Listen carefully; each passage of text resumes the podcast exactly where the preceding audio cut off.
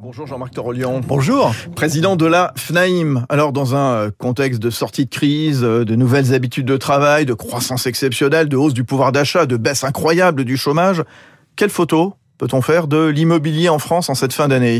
Ah, écoutez, trois points. D'abord, des volumes historiquement hauts, 1 208 000 transactions, c'est un record absolu. Deuxième point, euh, des prix à la hausse, incontestablement, plus 6,2% France entière, on y reviendra. Et puis, euh, le troisième point, et qui me paraît assez intéressant, c'est que cette euh, dynamique, elle s'exprime en particulier en province et en particulier dans, aussi dans les territoires ruraux. Un chiffre, sur les 28 000 communes rurales de France qui n'avaient cessé de baisser en termes de prix sur les 10 années qui précédaient, eh bien la hausse est de 4,7%. Hum. Alors, on va revenir. Euh, 1 200 000 transactions sur les 12 derniers mois à fin août. On va finir l'année à combien à peu près? On va finir l'année entre 1 150 000 et 1 200 000 transactions. Ah ouais. euh, prix qui connaissent une forte hausse. Alors donc, on a quoi? Plus 6,2% en France sur un an. Alors évidemment, la, la province... Je regarde la plus forte hausse, elle revient à Brest avec une hausse de prix de 21% sur un an. Euh, Orléans plus 15%, Angers plus 15%, Caen plus 14%, Le Havre plus 12%. Est-ce qu'on peut parler d'un tournant? Est-ce qu'il y a un changement de morphologie du marché?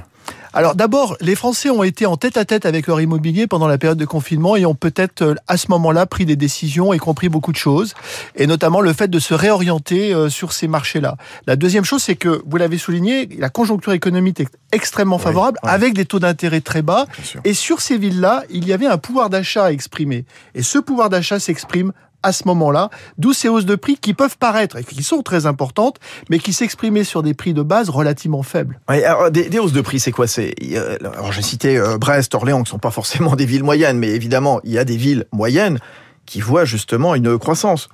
Niort, Nevers, Cherbourg, Évreux, euh, Limoges également, voilà, de grosses villes. Euh, oui, avec avec des villes, si vous le voulez bien, qui ont aussi euh, l'attrait de, de, des communications. C'est-à-dire que vous avez des villes euh, euh, qui sont à une heure, deux heures maintenant de TGV de Paris, mmh, et c'est devenu l'arrière-marché de la capitale pour certaines d'entre elles. En, Le Mans, en, Poitiers. En résidence principale ou en, résidence, résidence, secondaire En résidence principale. Ah, oui. Même si les résidences secondaires ont, ont connu et connaissent une embellie assez exceptionnelle, ce qui d'ailleurs suscite des frottements, notamment dans les stations balnéaires entre ces investissements-là et ceux qui souhaitent vivre au, au pays, les locaux, bien les sûr. locaux, bah oui. mais néanmoins, euh, néanmoins, euh, voilà, il y a, y a, cet aspect-là.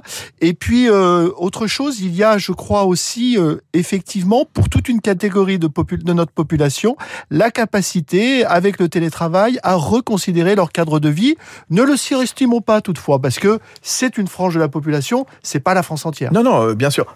les locaux, quand même, qu'est-ce qu'ils disent de la hausse des prix, quand même? Ça doit un petit peu. Ben, c'est un problème. Bah oui. C'est un problème. Euh, c'est un problème en Bretagne, ah notamment oui. sur les stations balnéaires. C'est un gros problème dans le Pays Basque, où finalement vous avez la conjonction d'une demande euh, de résidence secondaire euh, touristique, vous avez une demande internationale qui peut s'exprimer et une expression économique locale qui ne permet pas d'atteindre le niveau de revenu pour accéder à ces logements-là.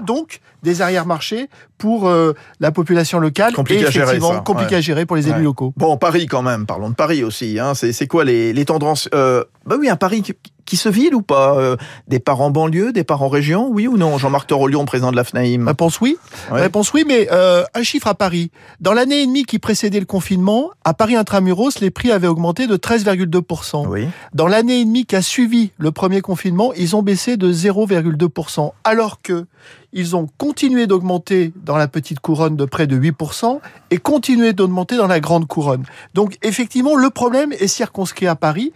Une caractéristique à Paris toutefois, le marché du luxe, lui, s'est bien comporté et il a continué à bien se comporter ah. avec les Français et les expats, sans la demande étrangère. Ah oui, c'est ça. Voilà. C'est quoi? C'est le retour des triangles d'or, le 8e, le 16e, le Marais, Saint-Germain? Alors, c'est euh, euh, attention, c'est quand même, c'est quand même surtout euh, un marché extrêmement sélectif mmh. sur des surfaces qui sont pas des grandes surfaces, les plus grandes surfaces. Pa Paris continue d'attirer malgré la, allez, la saleté qu'il y a dans Paris, on va le dire, on le sait, on le voit.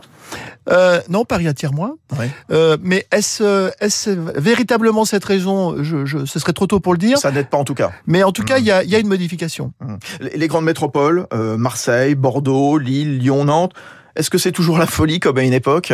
Les prix augmentent euh, moins. Il y a une asymptote deux fois plus vite, deux fois moins vite pardon que les villes moyennes.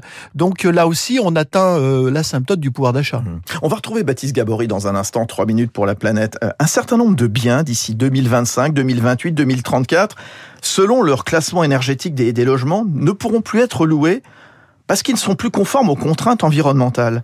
Ça va être un souci pour beaucoup Qu'est-ce que vous leur dites? C'est déjà un souci. D'abord, ce que je dis aux investisseurs, c'est attention. Parce que quand vous achetez de l'immobilier aujourd'hui, vous ne trouverez pas le financement si cet immobilier est indécent d'un point de vue énergétique d'ici 2025, 2028 ou 2034. Ça va influencer le marché? Oui. Hmm. Incontestablement, ça va influencer le marché de l'investisseur. Et ça l'influence déjà. Et on a déjà des refus de prêt par rapport à ce type de bien. La vraie question, c'est est-ce que ça va influencer le marché en zone hyper tendue J'en doute. Mais dans le marché détendu, incontestablement. Un, dernier mot. Euh, vous approuvez ou pas la décision du Crédit Mutuel de supprimer pour ses clients fidèles le questionnaire de santé normalement demandé aux emprunteurs lors de la souscription d'un prêt? Ah, je trouve que c'est une excellente nouvelle. Bien. C'est une excellente nouvelle parce que c'est vrai que d'abord on a un, rallongement de la durée de vie, donc euh, j'allais dire son expression économique se rallonge. Évidemment, pendant cette expression, euh, cette durée de vie, on peut avoir euh, des maladies et le fait de, de faire l'impasse, eh bien c'est une excellente nouvelle, surtout au regard des coûts d'assurance économisés. Bien sûr. Merci Jean-Marc Torolion. Bonne journée. Président de la FNAIM ce matin dans le studio de Radio Classique. Il est 6h53, donc je vous le disais, Baptiste Gabory dans un instant. La neutralité carbone. Tiens, qu'est-ce que c'est exactement?